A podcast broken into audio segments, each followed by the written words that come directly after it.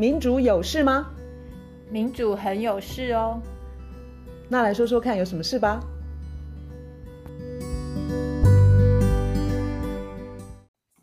嗨，我是月韶。嗨，我是倩怡。我们今天要聊的题目是公投。诶，不过呢，有一些人听到这个题目，其实公投日期已经过了嘛，吼。但是因为这次的公投有一些议题特别被凸显出来，我想谈的是能源转型。那卢老师好像有不同的意见。嗯，你说，你说，你说能源转型在这一段哦哦哦这一段期间被谈论的方式，你有很多意见。哦，其实。我觉得能源转型，它如果被当做独立的一块东西的话，我就有很多意见。嗯，因为其实我觉得长期以来，我谈能源转型的时候，我都会很想很想把能源呃转型跟产业政策跟经济分配，我觉得这三个东西是一定要和在一起谈的，否则的话，我觉得你都不谈分配，然后你也不谈产业。然后你光谈能源，能源，能源，然后我们需要多少电，就好像是一个是一根不能动的火柴棒。我以前写一个投书是用这个比方，就是说，好像我们电就是要很多啊，就是要很多啊，就是要更多啊。然后那我们的能源来哪里来？我觉得这个思维我不能不太能接受。听懂？因为这一阵子大家在谈能源转型的时候啊，有很多人特别的强调。我们现在做的能源转型都是为了产业啊！你看，我们又要发展全世界需要的晶片，我们又要吸引台商回来，嗯、然后大家就以为说能源转型就是为了产业的发展，就是要发更多的电。好，假如说我举个例子，我如果你刚刚讲的那一段，我如果把分配这件事情带进来一起谈的话，一定要。马上就是一个问题，就是说，我们每用一单位的电，特别是如果是那个电是呃化石燃料，就是肮脏的啦。我们每用一单位的电，或是我们我们每排一吨的碳，好了，是那里头有多大比例是给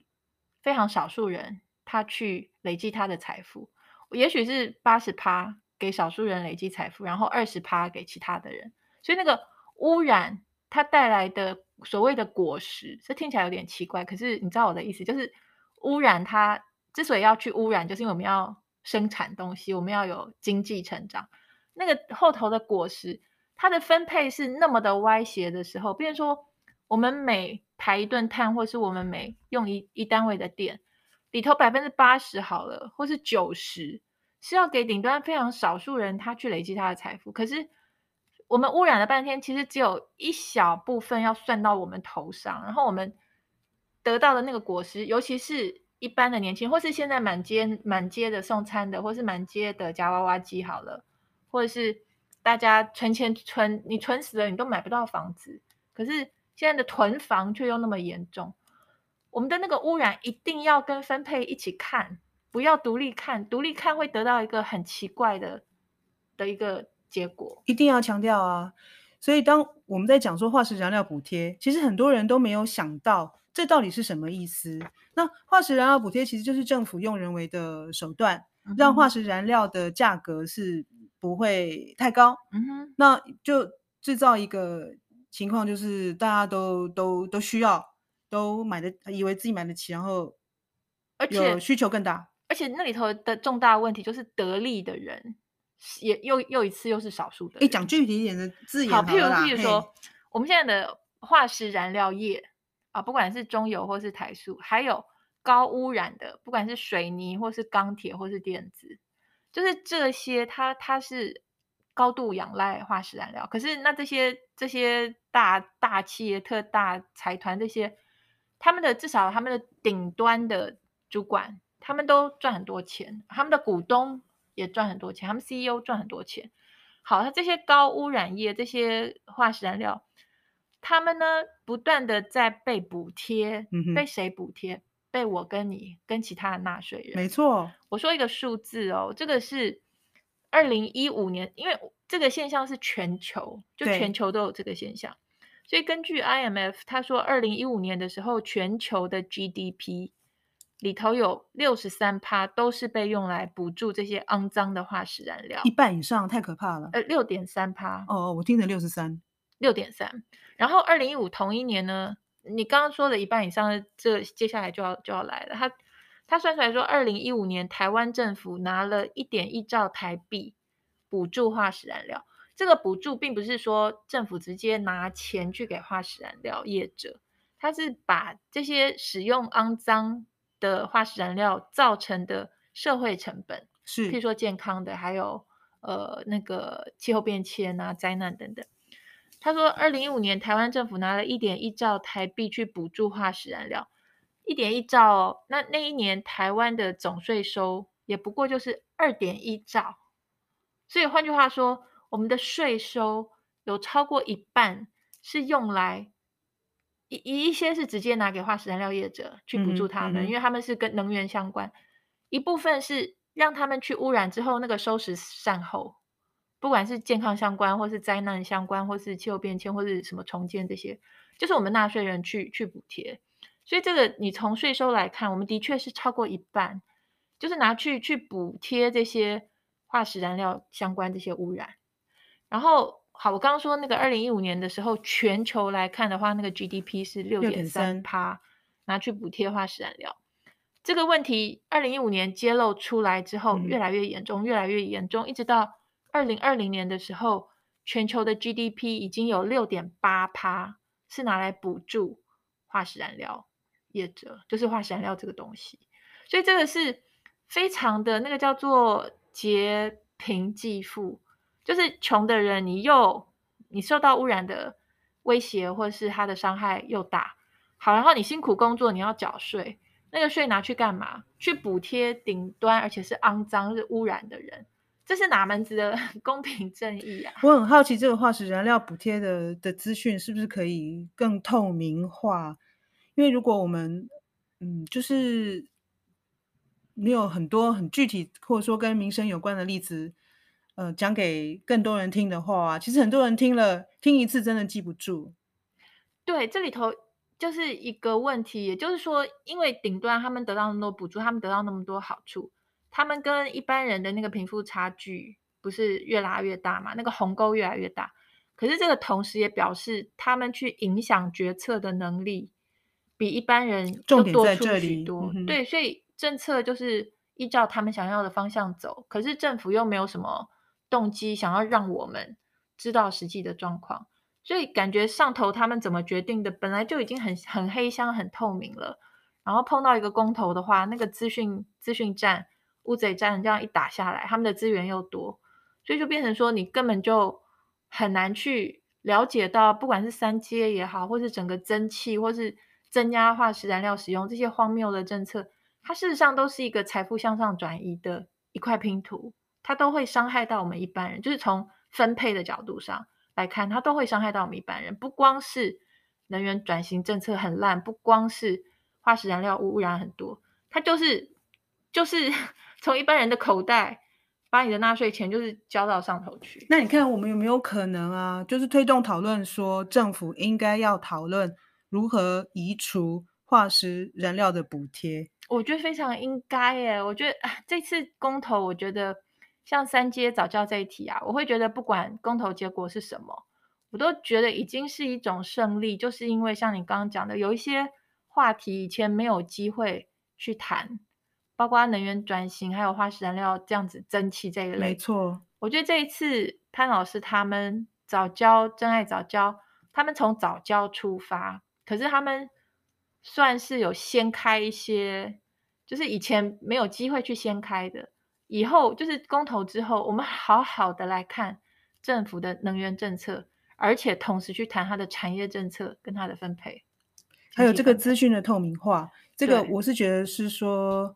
嗯，大家也不要以为政府一定会把事情做好，但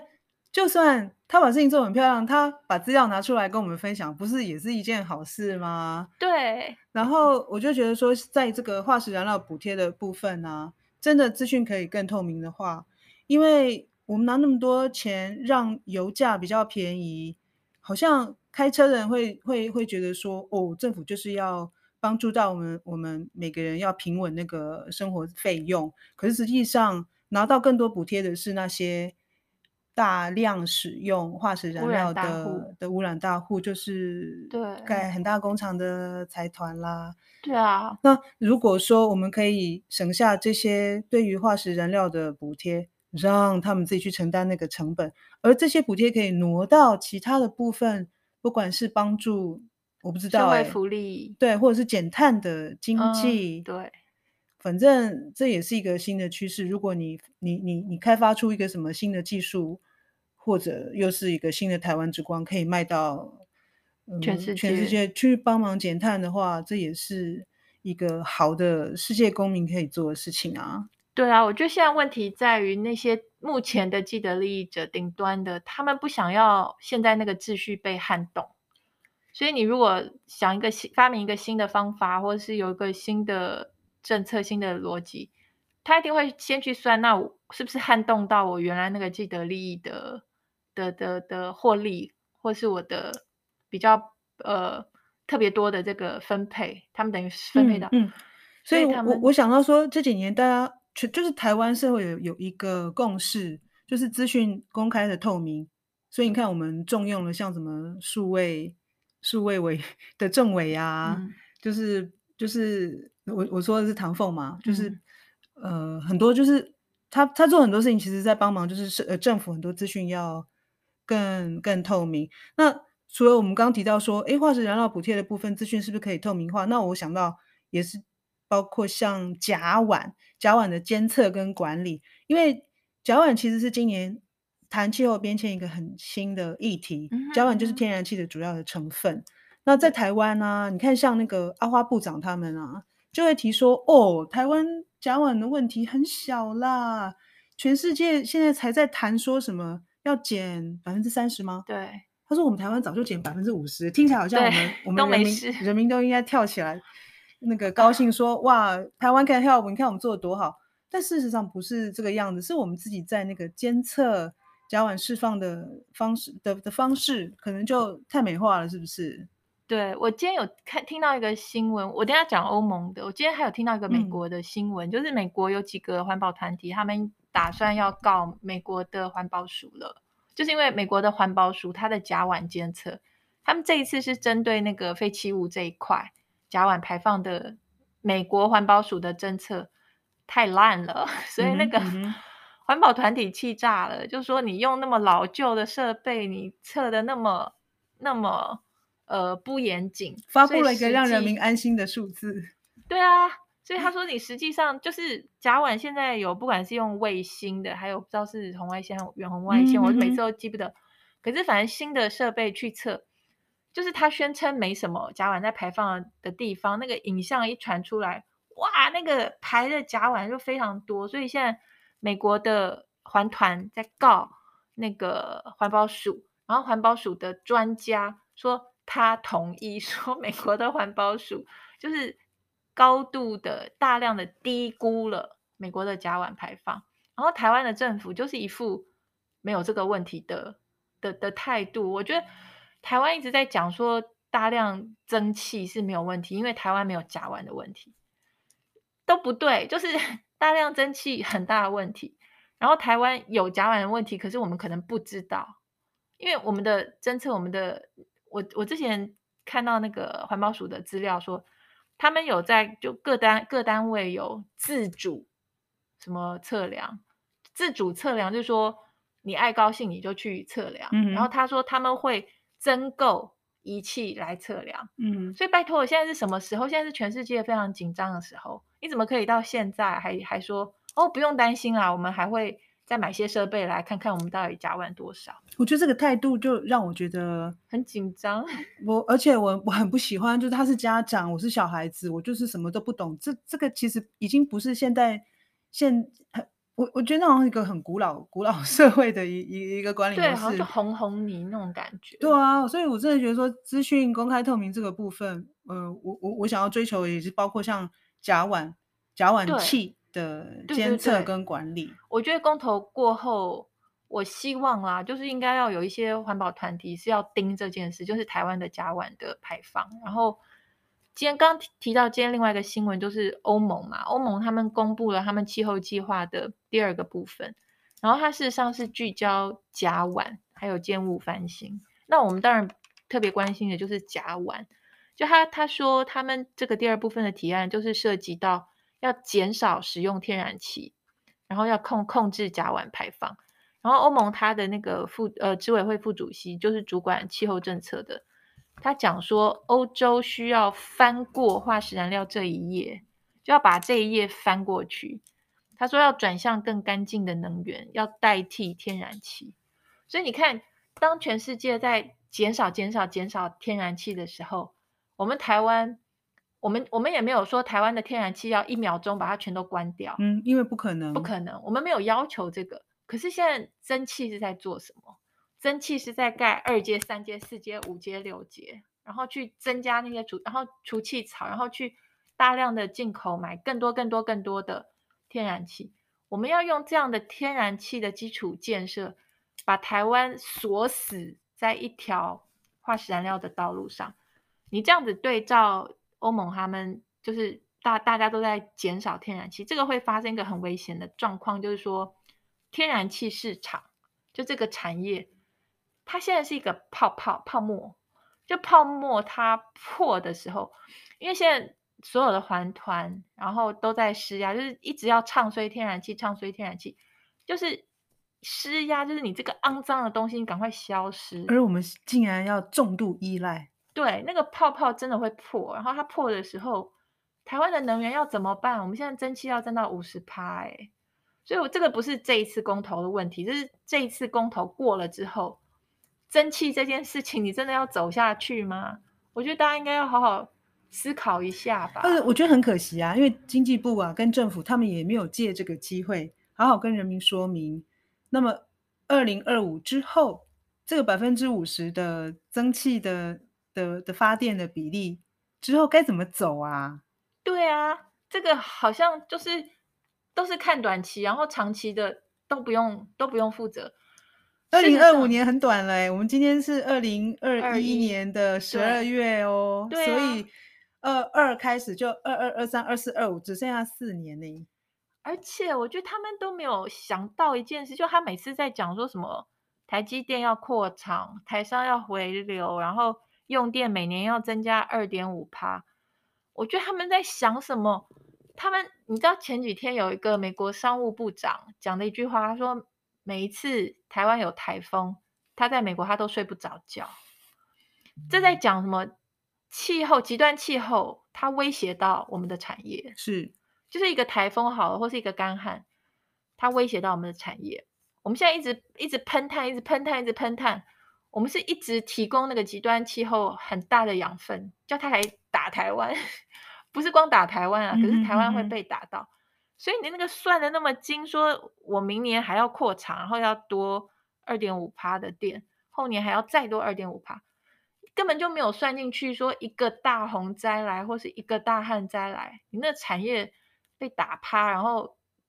厂房损失，然后你的订单全都交不出货，这些是几率越来越高的事情。现在极端气候底下，这个不是危言耸听，拜托好不好？北极这两天的新闻。北极三十八度 C，摄氏三十八度。北极，大家我，我们以为是赤道嘞。大家拜托一下好不好？这地球怎么好像整个都被翻转过来了？对啊，你不要说北极熊，虽然说北极熊，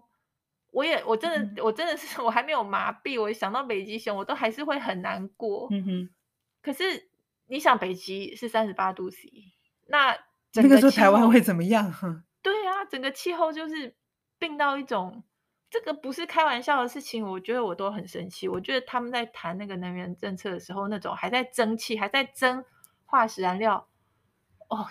我觉得太太离谱了。而且当我们在讲蒸汽的能源政策的时候，我们其实也不应该故意不谈气候变迁。那气候变迁其实是排碳，但是这个碳并不是只有二氧化碳诶、欸。这个这个其实这个碳其实是广广广义的温室气体，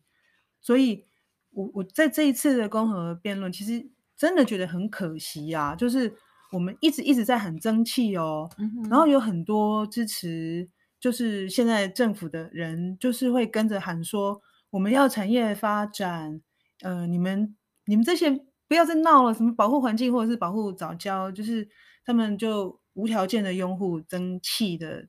政策嘛，吼，但但实际上就是说，哎，气候变迁跟要减排，怎么就不见了呢？这也是我觉得这一次的政府的宣传手法里面，或者他去合理化它的有问题的能源政策里头很，很我可以说变病态、病态，这让我觉得我很伤心的一点。他特别还在讲，他把这个蒸汽讲成是一种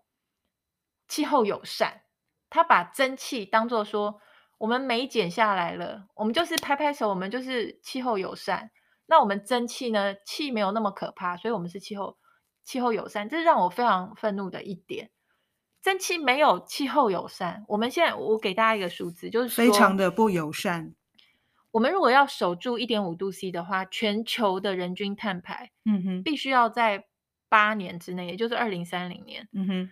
到达人均要二点三吨的碳排。台湾现在是十二吨，台湾现在是十二吨，而且。全球现在是四点六吨，就是台湾是十二吨，四点六吨，一定要强调，全球的四点六吨都太高了，必须要到二点三。然后台湾是十二吨，你现在跟我讲说，我还可以去蒸汽，不但是蒸汽，我还要盖二阶、三阶、四阶、五阶、六阶、七阶、八阶，说不定十阶或三十阶，那是在那是那是疯了吗？我们他居然把这个卖点去卖成说。是能源转型，他把一个肮脏的能源转到另外一个肮脏的能源，然后告诉你说是能源转型，嗯、然后告诉你说这个是气候友善。我觉得这个太这种欺骗太太过分了。所以能源转型其实接下去还可以有更多的讨论，因为当卢老师你讲到这里，就让我想到其实能源转型就是要做社会转型。刚刚在刚刚卢老师提到那个欧盟啊，要在减减减天然气嘛，对，还是甲烷的时候，你有讲到那个建物翻新。其实建物翻新其实跟能源转型当然是有关的啊，有关啊，因为就是建物其实又就是要要让能源的使用更高的效效效能嘛。因为在欧洲可能有些北纬度比较高的北边的国家可能很冷，所以你刚刚说到是隔，反正就是要要要让它的那个。好像叫热锅炉吧，对对，暖气锅炉其实呃就是要要高效能一点。那台湾也是啊，就是我们我们那个建物的翻新，不管是说如果我们可以在新的建筑在建造的时候，就是能够考量到能够对于气候友善吗？无论如何，就是在于那个隔热的部分，就是能够让室内比较凉爽这个部分能够做得好一点的话，还然后在旧的建物的部分，如果能够。在于那个电器，太旧的电器其实是要淘汰的，因为它那个电力的那个效能太差。可是这些其实都是跟那个节电是有关，所以其实是跟节能呃能源转型是有关的啊，有关的。你刚刚讲这个让我想到说，最近我有看到美国的新闻，是美国好像是纽约市吧，反正美国现在有些城市，嗯、那个甲烷可怕的程度可怕到什么地步？就是他们不但现在反对说这种使用天然气发电。他们现在连那个有些新的建案啊，就是他们建筑法规慢慢要改成说，你新的建筑物不能够用瓦斯炉做饭。嗯嗯、你有看到过这一类？没没没留意。越来越多啦，越来越多城市，他们现在要，因为天然气里面的甲烷，它可怕的程度是可怕到你拿来做饭，他们都觉得不安全。就是那个甲烷，它甚至于会对人体有害。是我们之前讲过，说它会阳光照射啊，不是会跟什么什么一氧化碳跟它会变成什么臭氧这一类的，所以甲烷真的不是一个，不是一个我们 应该要大量的去建筑基础建设，然后大量的进口大量的的来来买进来的一个东西。所以天然气大家要想到，它在我们的身边会变成一个空污的臭氧的来源。对，然后呢，它到了天上会变成 温室就是把就温室气体，就是把那个太呃二氧化碳。锁热的那个能力是高过在二十年期间之内是是二氧化碳的八十多倍，八十几到一百对。也就是说，它非常的不干净，它，它非常的危险，而且它会越来越贵。对，然后它它它在整个崩盘之前，它的价格会剧烈的震荡，然后等到它泡沫破的时候，有一个国家，它如果是百分之五十的能源要依赖进口的天然气，它就要非常小心，因为那个国际的天然气市场泡沫破的时候，我们就遭殃了。所以，我们提到能源转型要一并推动社会转型的时候，我们其实有还有很多东西可以讨论，然后。就像我们刚刚提了好几次的那个资讯公开透明的部分，我也对于那个台商回流，我觉得那个资讯公开的部分也是很重要的。很多人会以为说他们带来很多的工作机会，嗯、但是我觉得这部分政府非常有必要适度的要在就选一个时间点嘛，你就是要公开他们真的雇佣了多少人吗？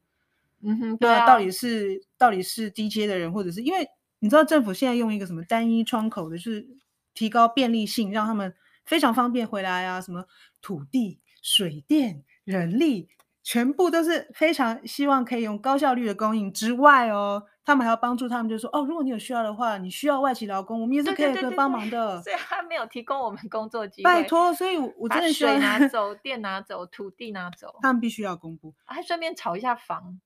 然后他们囤一些房，天哪，真的是一个可怕的景景象。对，所以到底就是，你看我们要。一一个一个一个议题其实都有很多面向，对不对？嗯、好，那如果资讯能够有，就是尽量最大化的呃透明，透明，然后公开，那么大家辩论上可能会比较顺畅吧。我是不希望说大家就各执己见，然后那个辩论就到了一个我听不进那个对方意见，然后会变成对立啦。对，然后我我我跟你啦，其实都最受不了一种就是。就连碰到公投这个机会，可以好好辩论、好好思考的时候，却是用颜色去很整齐的 决定要怎么投，这是我跟你都很受不了的一个，这是这是对民主的一种，我也不知道怎么讲，践踏啊，浪费嘛，就是你怎么可能那个是非黑白是跟着政党颜色走？不，我还是希望这次公投的那个辩论的整个过程啊，就让大家更坚定的。相信就是说，民主，我们要的民主其实就是公开的辩论，在在一个前提下啦，就是资讯尽量的公开，公开，然后然后提供给更多的人。对，那是非常非常重要的。这是我们要的民主，不是那种蓝绿归队，然后很整齐平什么四个不平等，呃，四个不同意，四个呃，四个同意，然后。我其实都已经不知道那个是什么东西，因为对我来说，就是那个案子我要怎么投，我非常的清楚。然后就是有同意跟不同意啊，我我我并没有 全部都是都是同样的意见的。好啦，公投过了啦，好啦，赶快这个公投把把人累死了，所以我们之后就可以呃，我们好好长一段时间都是光谈这个，所以我们那我还是相信。辩论，然后交换意见的价值，我还是相信。当然，这非常重要。好，那今天节目就先到这里了。哦、那，哎，公投后时代，我还是希望大家还是可以坚信有社会正义，一定要啊，要继续追求，不管公投结果如何。OK，好，好，再见了，拜拜。